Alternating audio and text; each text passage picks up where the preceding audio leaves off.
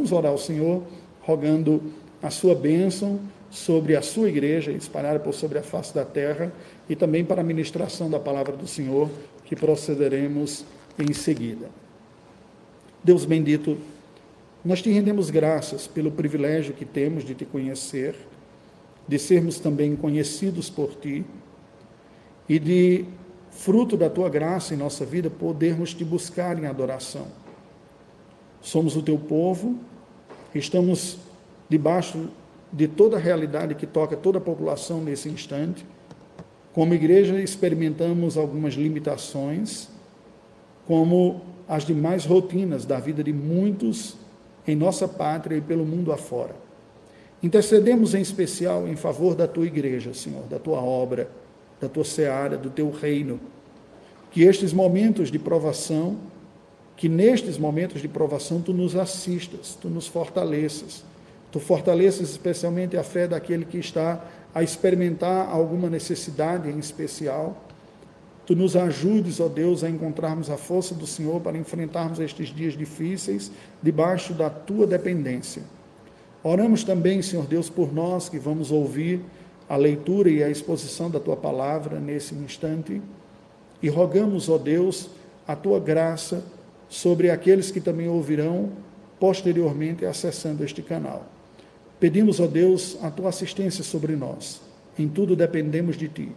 Oramos em nome de Jesus. Amém. Eu leio para a nossa instrução no livro do Êxodo, capítulo 2, as seguintes palavras que são registradas.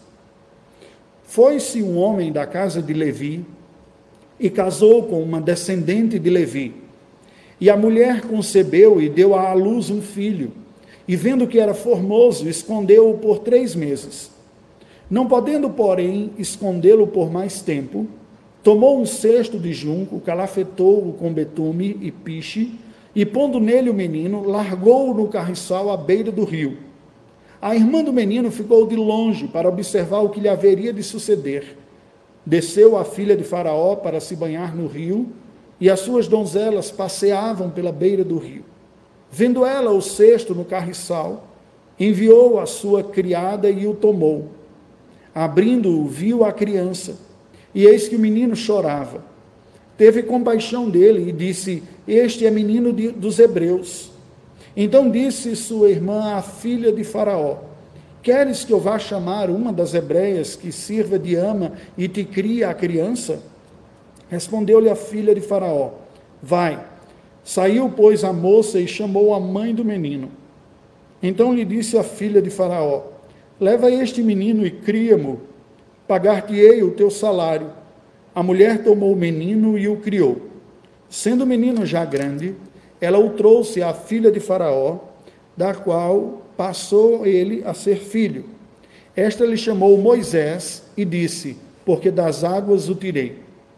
Naqueles dias, sendo Moisés já homem, saiu a seus irmãos e viu os seus labores penosos, e viu que certo egípcio espancava um hebreu, um do seu povo.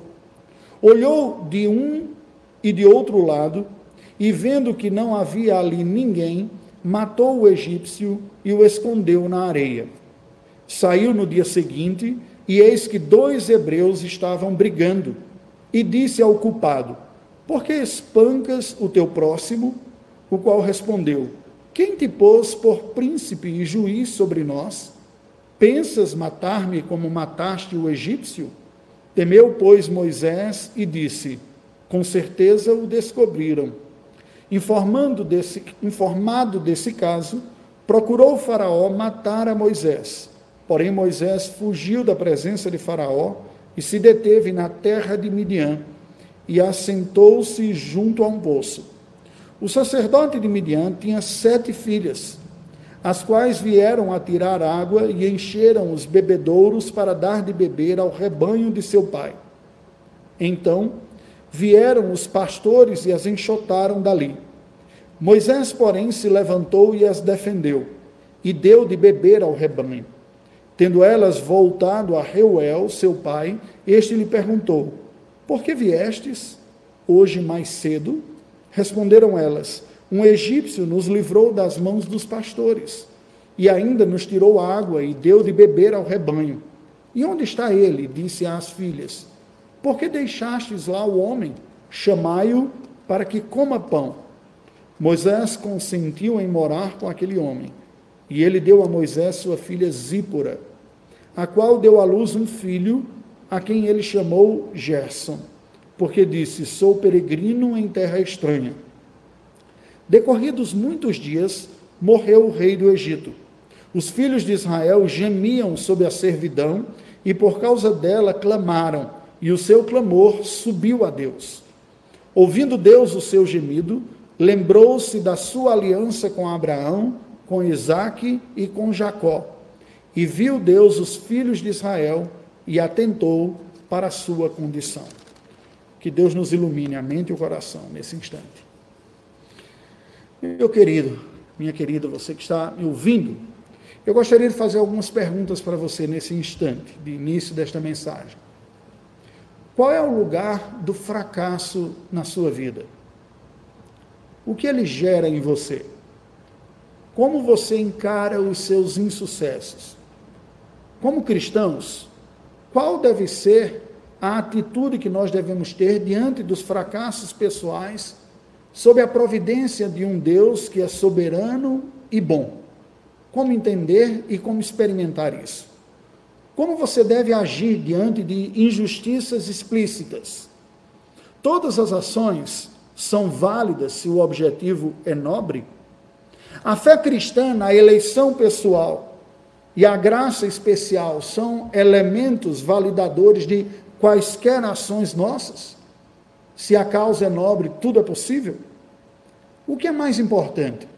Realizar uma grande obra de desdobramentos históricos ou anonimamente levar a vida regular cuidando da sua própria família? São muitas perguntas que eu lhe chamo a fazer nesta ocasião. E peço que você as tenha em mente à medida que nós acompanhamos esse texto do capítulo 2 do livro de Êxodo. Este capítulo nos aponta para um momento da história do povo da aliança do Antigo Testamento. Após 430 anos no Egito, os israelitas se tornaram uma extensa população que estava agora experimentando uma tirania de um governo que os escravizava sob uma nova dinastia no trono do Egito.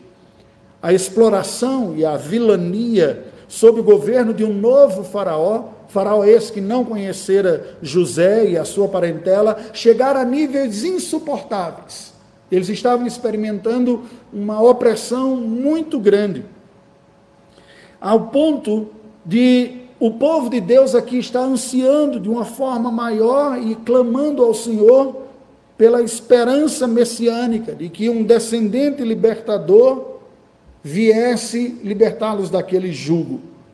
No coração da aliança, no coração do povo da aliança, crescia esta esperança.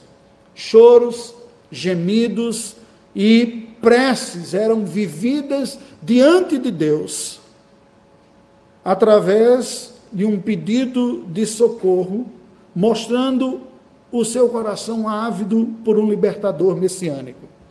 É nesse contexto de dor, de dificuldade, de choro, de gemido, de clamor a Deus, que o povo de Israel experimentava naqueles dias no Egito, que Moisés surge. Aquele que Deus usaria para libertar os hebreus. Mas algo deu muito errado na história inicial deste libertador como este capítulo nos apresenta. O que foi que aconteceu? E por que que ele não executou naquela altura ou aquela altura a libertação do povo prometido? É com essas perguntas também, agora mais específicas, dirigidas ao texto, que eu lhe convido a olhar para o capítulo 2 do livro de Êxodo, sob o seguinte tema: o providencial fracasso na gloriosa obra da redenção. Repito, nós vamos estudar Êxodo 2 esta noite, ouvir uma mensagem da parte do Senhor, cujo tema é o providencial fracasso na gloriosa obra da redenção. Esse texto se nos apresenta em três blocos. O primeiro deles vai do verso 1 ao verso de número 10 e nos mostra providenciais qualificações evidenciadas. Veja que entre os versículos 1 e 4, o texto sagrado nos apresenta que houve um casal da tribo de Levi que teve um bebê formoso. Havia uma beleza especial nesse bebê. E eles tentavam cuidar e livrá-lo da morte, pois já havia aquela sentença genocida do Faraó de que todo menino macho, portanto, nascido dentre os israelitas, fossem executados. E nasce Moisés, um belo menino. Bem, se é bem verdade que todo pai e toda mãe acham seus filhos maravilhosos, né? mas o texto sagrado nos apresenta Moisés como um menino formoso. E seus pais, então, tentaram cuidar deles por um período de três meses, quando foi ficando praticamente impossível esconder que havia um bebê na sua casa. Então, eles decidem colocá-lo no rio Nilo, dentro de um cesto preparado para que não afundasse, rumo à princesa egípcia, sob a supervisão de Miriam, a irmã de Moisés. Entre os versículos 5 e 10, o texto sagrado nos diz que Moisés foi achado pela filha do faraó. E então, quando a princesa acha, encontra Moisés, o recebe como seu próprio filho, decide criá-lo, adotá-lo.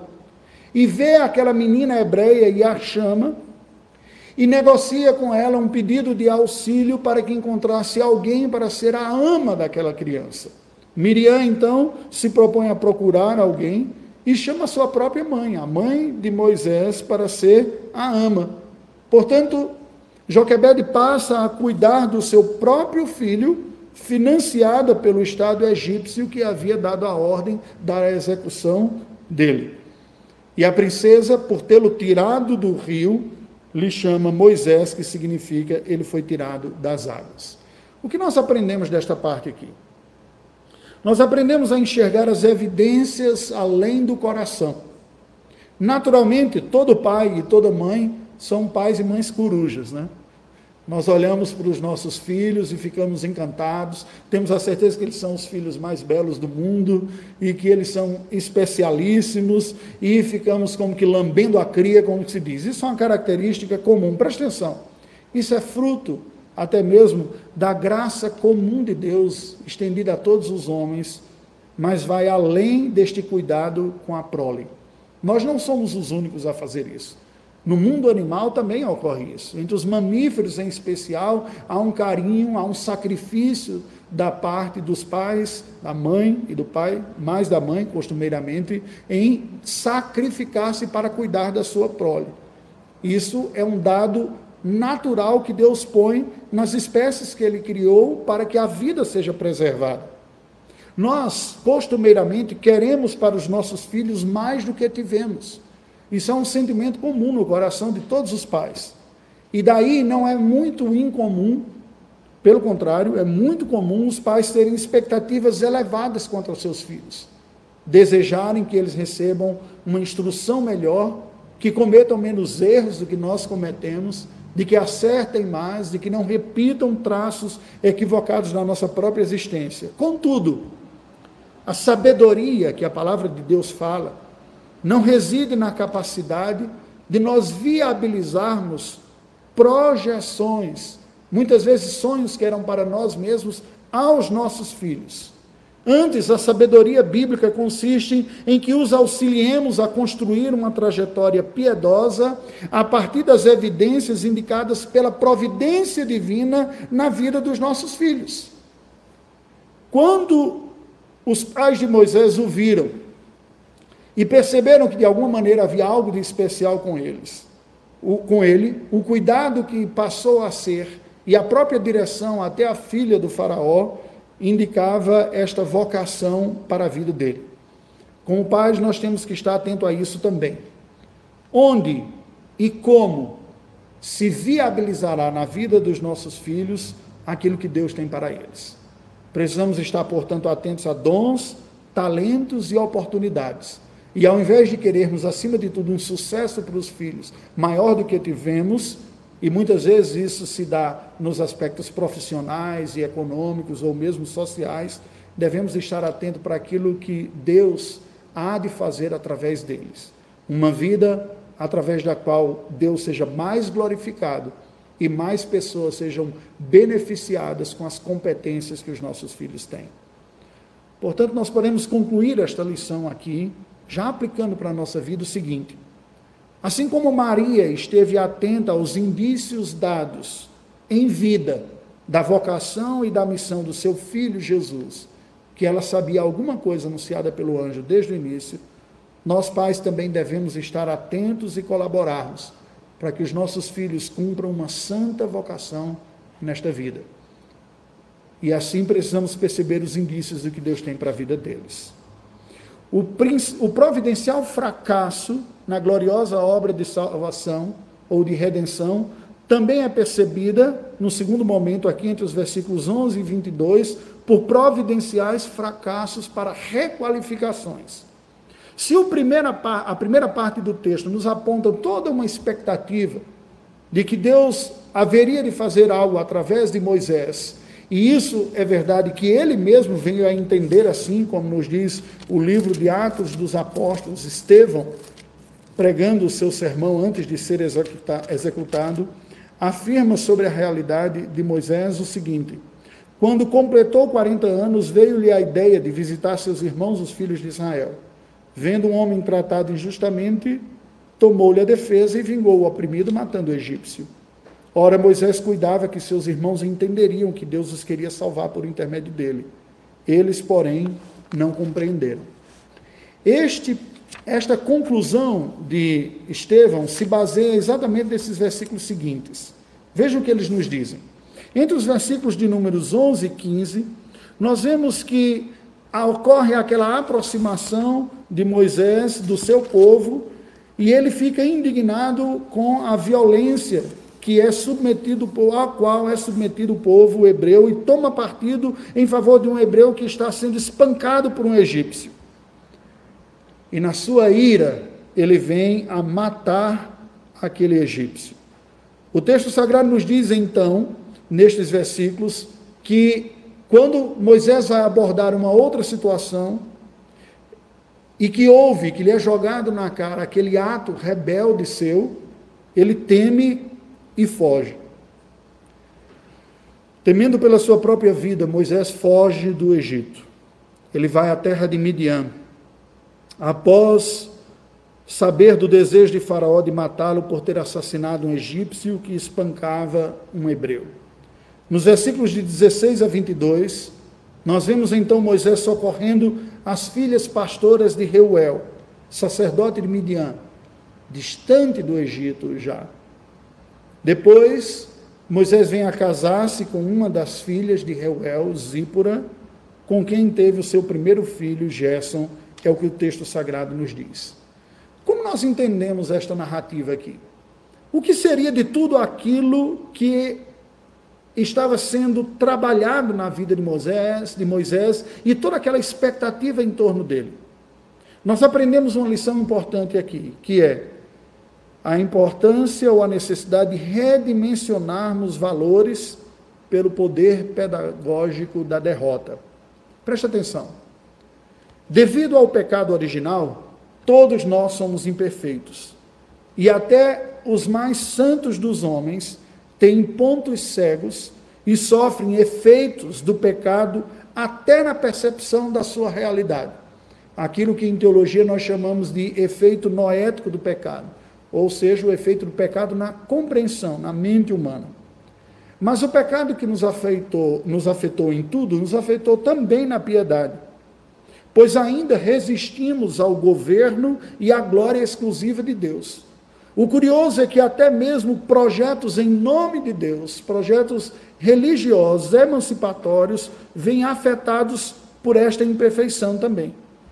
Por amar o seu povo e para livrá-lo de um estado contínuo de cegueira e de rebelião, Deus costuma usar a dor do fracasso para nos despertar para um nível de maior dependência dele, para uma rendição mais profunda e para que reinterpretemos os valores do nosso coração, pois às vezes nós estamos obstinados insanamente, ainda que numa causa nobre. Foi o que ocorreu com Moisés aqui. Moisés tinha por certo que Deus usaria para libertar o povo. Mas o tentou fazer na força do seu braço, usando inclusive a, a violência. E isso trouxe uma crise identitária diante dele mesmo e diante dos outros que olhavam para ele e não conseguiram reconhecê-lo nele, o redentor. Fragilizado, ele sai.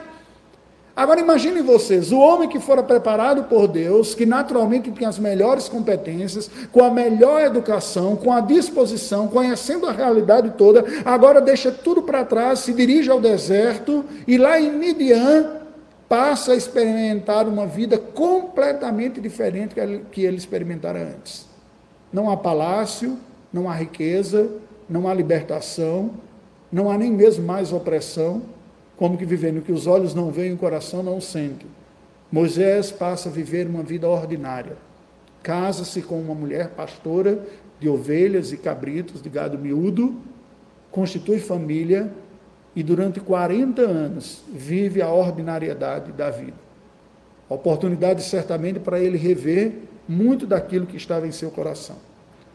Com isso, nós aprendemos que toda provação, inclusive fracassos em causas nobres, como ocorreu com Moisés aqui, são poderosos instrumentos providenciais de Deus em nossa vida para realocarmos os nossos valores, para que aprendamos que o ser é mais importante do que o ter ou do que o fazer.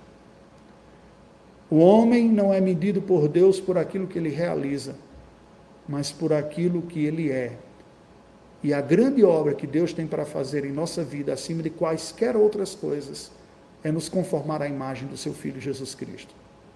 Portanto, muitos fracassos que nós experimentamos são poderosos recursos da providência divina para que nós redimensionemos os valores em nossa própria vida. O providencial fracasso na gloriosa obra de redenção nos ensina, por fim, entre os versículos 23 e 25, providenciais preparações espirituais da graça. Veja que estes versículos finais nos colocam agora para o período final daquele tempo em Midian. Passados 40 anos, o Faraó morreu. Deus ouviu, nos diz o texto, o gemido do seu povo os filhos de Israel gemiam sob a servidão e clamaram a Deus. E o clamor subiu ao Senhor. Deus então atendeu à aflição do seu povo, atentou e lembrou-se, nos diz o texto sagrado, da aliança que fizera com Abraão, com Isaac e com Jacó. Viu Deus os filhos de Israel e atentou para a sua condição. O que nós aprendemos desta parte final do capítulo? Que a libertação divina vem num tempo oportuno. Esta talvez seja uma das lições mais difíceis de nós aprendermos em vida. Especialmente porque a nossa cultura ocidental é imediatista e hedonista. Logo, tudo que for prazeroso nós julgamos como bom e o queremos imediatamente. Por outro lado, pela linha inversa, tudo que é doloroso ou é demorado, nós julgamos como males a serem evitados. Não queremos o que nos causa dor ou que, no, ou que demora a ser resolvido. Porém, no processo providencial, pedagógico de Deus, o importante tem uma prioridade processual e não temporal. A semelhança da fruta. A fruta que nós comemos, ela está pronta para ser comida quando ela está madura. Há um tempo próprio do consumo da fruta, a maturação. Espiritualmente também ocorre assim. O foco está na qualidade do produto e não na agilidade da colheita. Deus nunca se atrasa no seu plano redentor.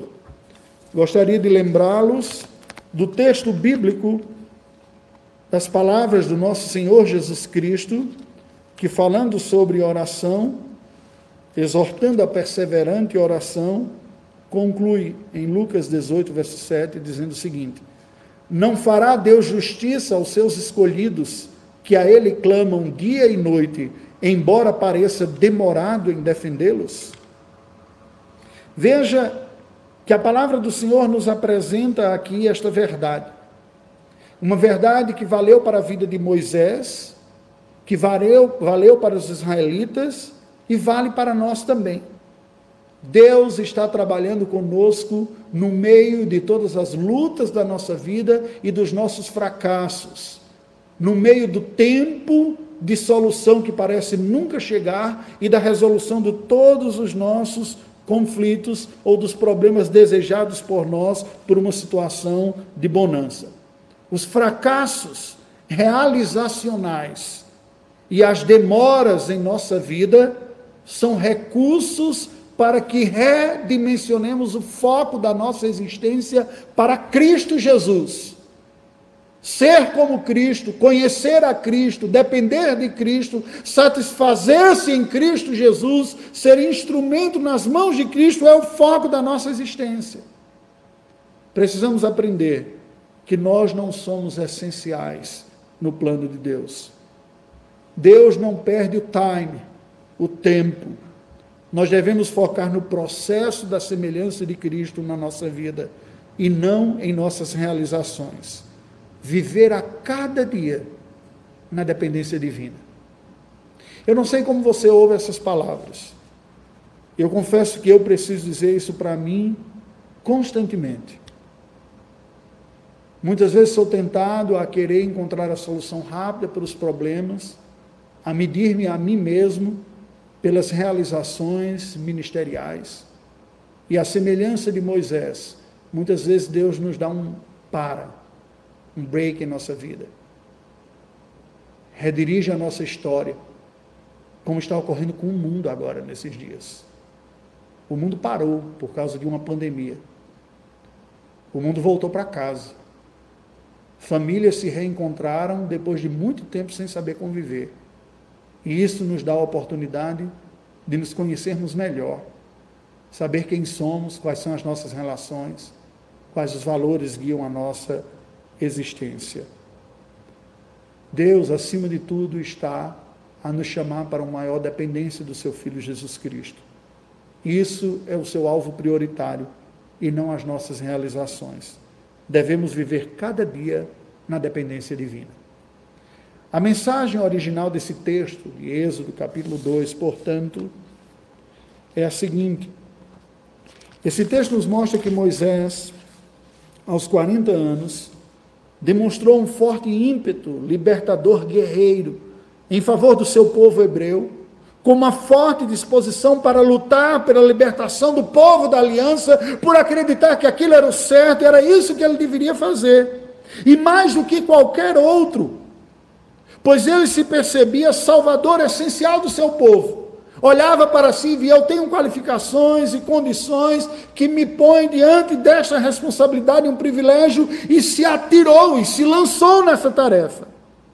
Embora Moisés tivesse qualificações técnicas evidentes para tal obra, ainda não era chegado o tempo da gloriosa redenção, pois nem ele, nem o povo eleito de Deus estavam maduros para a redenção que oportunamente Deus realizaria, através de Moisés, para aquele povo.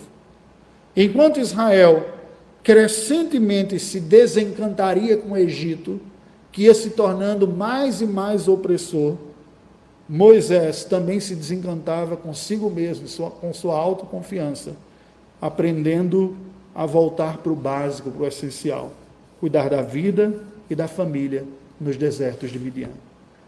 Esta aguda consciência de uma necessária justiça, a pronta disposição para combater a injustiça presentes em Moisés, eram sinais da sua vocação redentora. Como Deus costuma despertar para fazer a sua obra pessoas que veem algo que está errado e querem se colocar nas mãos de Deus para serem instrumentos da resolução dos problemas espirituais, morais, sejam quais forem na vida dos outros. Porém, essa percepção também pode estar imperfeita e afetada pelo pecado. Uma boa motivação pode ser um ato desequilibrado, levando-nos a cometer ações equivocadas, como Moisés fez ao assassinar aquele egípcio. Moisés nos aponta para a necessidade de um redentor plenamente qualificado, que não erra em nada. E este não é Moisés, não sou eu e não é você Moisés nos apontam para a necessidade do povo de Deus de um libertador perfeito, eficaz, plenamente capaz, poderoso, misericordioso, bom, justo e que cumpre perfeitamente a obra de redenção. Este é Jesus Cristo. Através dessa narrativa sobre a vida de Moisés, nós vemos que ela aponta para a cruz e o modus operandi de Deus, que é usar o aparente fracasso para a redenção. Foi ao fracassar no seu intento libertador que Moisés pôde voltar-se para si mesmo e para Deus, reconstruir sua vida, adquirir outras qualidades que não tinha, para aí sim se tornar um libertador qualificado. Agora, esta verdade é vivida de uma maneira plena na cruz do Calvário, é na condenação injusta, é na morte dos filhos de Deus, é no seu desprezo que ele traz a redenção. Não desprezemos as dores, os fracassos e os sofrimentos de nossa vida. Assim como ocorreu na cruz do Calvário, Deus costuma usar e sabe usar a dor e o fracasso para algo melhor. Moisés aponta para a cruz de Cristo. O recado desse texto, portanto, é o seguinte: para nós, para realizar a sua obra de redenção de pecadores da escravidão do pecado, Deus não apenas usa pessoas a quem dotou com dons espirituais compatíveis e capacitadores ao ministério da reconciliação, a palavra, mas os próprios caminhos da providência para a vida da igreja, oportunamente trabalha tanto na vida do obreiro quanto na das pessoas no campo do obreiro, antes de realizar e ainda durante a realização da sua obra redentora. Preste atenção, quando nós vemos a história da igreja, ela nos demonstra que o tempo de grande colheita espiritual costuma ser marcado por profunda consciência de inadequação por parte dos crentes, especialmente dos obreiros. Deus primeiro nos chama à humildade, ao quebrantamento, ao reconhecimento da nossa fraqueza, para depois nos tornar instrumentos mais apropriados em Suas mãos. Tal consciência tem o forte fator de produzir verdadeiro e mais profundo quebrantamento espirituais, tornando cristãos, especialmente os mensageiros, servos mais humildes, mais dependentes da graça divina e menos autoconfiantes. Concluindo, meus queridos, Deus está estabelecendo o seu reino sobre a terra, cumprindo a sua agenda soberana, graciosa e gloriosa. Deus não tirou férias, não cochila, não abandonou o mundo, ainda em dias de pandemia mundial. Pelo contrário, estes momentos de agudo sofrimento e dor são chacoalhões da providência divina para que nós reavaliemos nossa vida e experimentemos uma dependência maior. Porque muitas vezes também Deus usa momentos dolorosos eficazmente para nos colocarmos numa dependência maior de si. Tudo o que há é um potencial instrumento nas providenciais mãos divinas para atrair um povo para si mesmo e assim oportunamente salvá-lo pela sua graça eficaz. Portanto, toda qualificação, a obra da redenção, tem menos a ver com qualidades inatas da igreja e tem mais a ver com frutos instrumentais da graça divina, a qual usará providencial e eficazmente recursos quebrantadores disponíveis para preparar tanto os obreiros quanto a igreja para a redenção e a expansão do reino de Deus. E eu concluo com as palavras finais citando Chesterton, aquele britânico que dizia o seguinte: não há algo mais extraordinário do que um homem ordinário, comum, com sua esposa comum, vivendo a vida com a sua família comum e os seus filhos. Que Deus nos ajude a voltarmos para o essencial, experimentarmos uma dependência maior da parte dele e assistirmos à redenção da nossa própria geração. Oremos ao Senhor. Lhe convido a buscar a Deus em oração comigo nesse instante. Deus bendito, te rendemos graças pela tua palavra. Te rendemos graças pelo teu poder, pela tua misericórdia, pela tua sabedoria, pelo teu controle sobre todas as coisas. colocamos nossa vida diante de Ti. Pedimos que Tu tenhas misericórdia de nós como Tua igreja.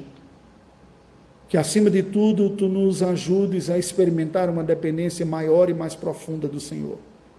Dá-nos a graça do sincero arrependimento, do reconhecimento de nossas próprias falhas, de pararmos de nos justificar, de reconhecermos aquilo que necessitamos reconhecer, de experimentarmos uma dependência mais profunda do Senhor, de buscarmos a tua própria glória, de nos enxergarmos e nos valorizarmos não pela nossa produtividade, não pela impressão que nós possamos causar aos outros, mas por aquilo que tu és e que tu fazes a nós através do teu filho Jesus Cristo.